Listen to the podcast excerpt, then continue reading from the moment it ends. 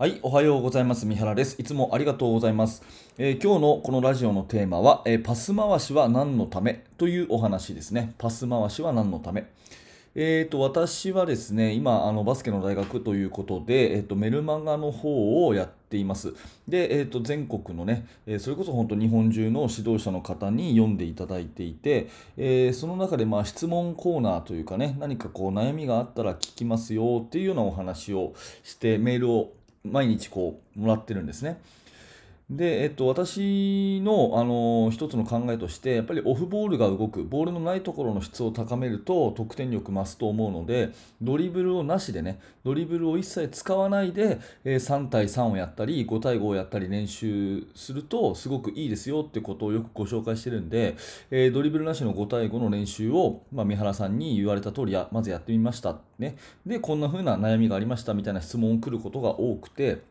まあ、それにね、取り組んでいただいていること自体が非常に感謝、えーしていますが、あの多くのね、えー悩みがですね、パスを回してるんですけども、なかなかシュートまでいけませんみたいなね、まあ、そういうお悩みがあるんですね。で、これって、えーと昔の私も全く同じ悩みだったので、うん、やっぱりあの、えー共通の悩みだなというふうに思っていて、えー今お話をしています。で、原点に戻ってパスを回したり、まあ、パスして動いたり、あとボールのないところでスクリーンしたりっていうところのオフボールの動きっていうのはそもそも何の目的でやってるかっていうとこれもうズバリディフェンスとのズレを作るためですよね。うん、ディフェンスが、まあ、マンツーマンでガチッとマッチアップしてると。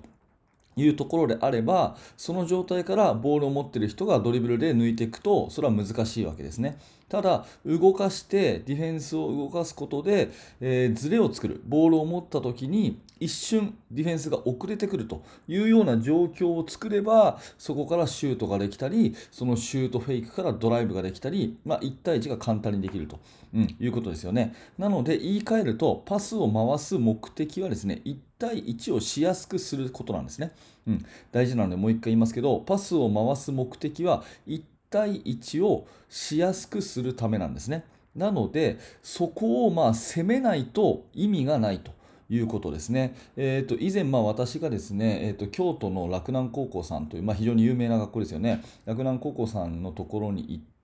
えチーム連れてね、え合同練習させてもらったことがあったんですけれども、まあ、洛南高校といえばですね、えー、と今も昔ももうパスランというところでパスワークのすごくえーチームで全員攻撃、全員守備っていうのがモットーのチームなんで、まあ、そこを学びたいなっていうようなところもあってですね、えー、洛南の吉田先生にお願いをして、え行かせてもらったことがあるんですね。で、その時にいろいろ教えてもらったんですけども、まあ、その時吉田先生がすごく言ってたのは、パスランの練習しながらですね、でもパス回しを100回しても1点にもならないからねと。パスを何回回しても1点にもならないからね。だから回している目的はズレを作ることであって、そこをとにかく攻めていくことをしないと点数にはならないよってことを練習でおっしゃってて、ああ、やっぱりそうだよなって、パス回しだけで点数になるわけじゃないよなっていうことを私はすごく再認識することができたんですね。うん、で、えーもう話を戻しますけれども、パス回しをするっていうこと自体は必要です。絶対必要だし、パス回しをしない、人も動かない。で、ボールを持ってる人だけが個人スキルで突破できるっていうのはもう相手がまあ、はっきり言って弱い時だけなんですよね。強いチームには絶対通用しない。なので、パスをしたら動く。動いたところでスクリーンを起こすとか、いろんなそういうモーションオフェンスの、えーまあ、約束を作ったりとか、そういうのは大事なんですが、逆にそこに凝りすぎてしまって、そこだけで得点取ろうとしても絶対うまくいかないです。ディフェンスを、まあ、ずらして、えーディフェンスのその遅れた瞬間にドライブを仕掛けていくと、1対1を仕掛けていくってことをしないと、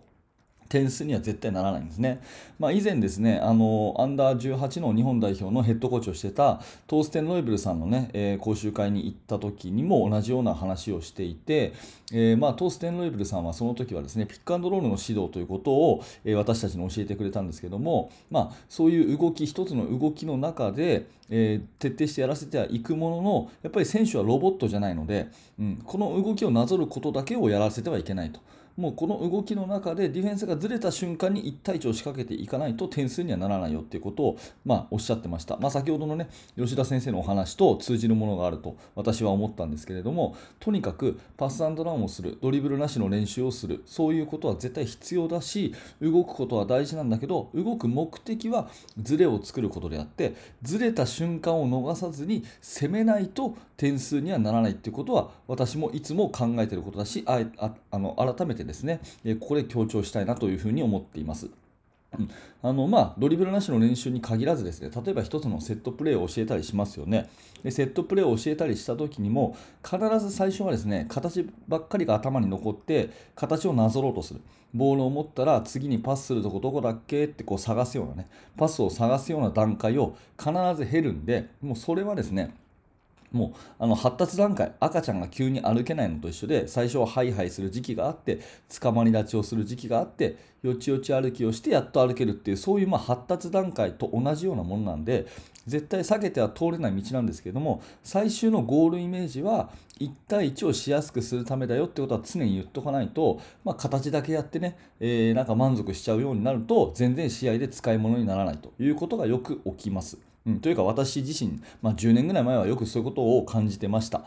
はい、なので、えーとまあ、指導者の中でですね、えー、一つの形、えプレー、プレーの形をま教えて、えー、ちょっとでもね、えー、そのずれた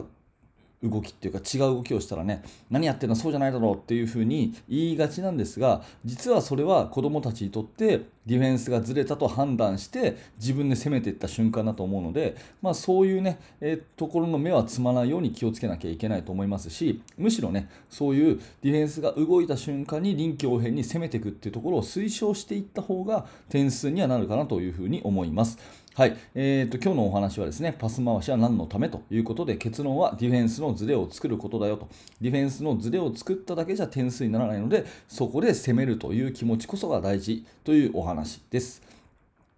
はい、ありがとうございました。えー、このチャンネルではこういった形で、えー、バスケットボールに関する、またはコーチングとか教育に関する話を、えー、毎日しています。もし何らかあなたのお役に立てれば嬉しいです。ぜひチャンネル登録をしてまた聞いてください。はい、ありがとうございました。三原学でした。それじゃあまた。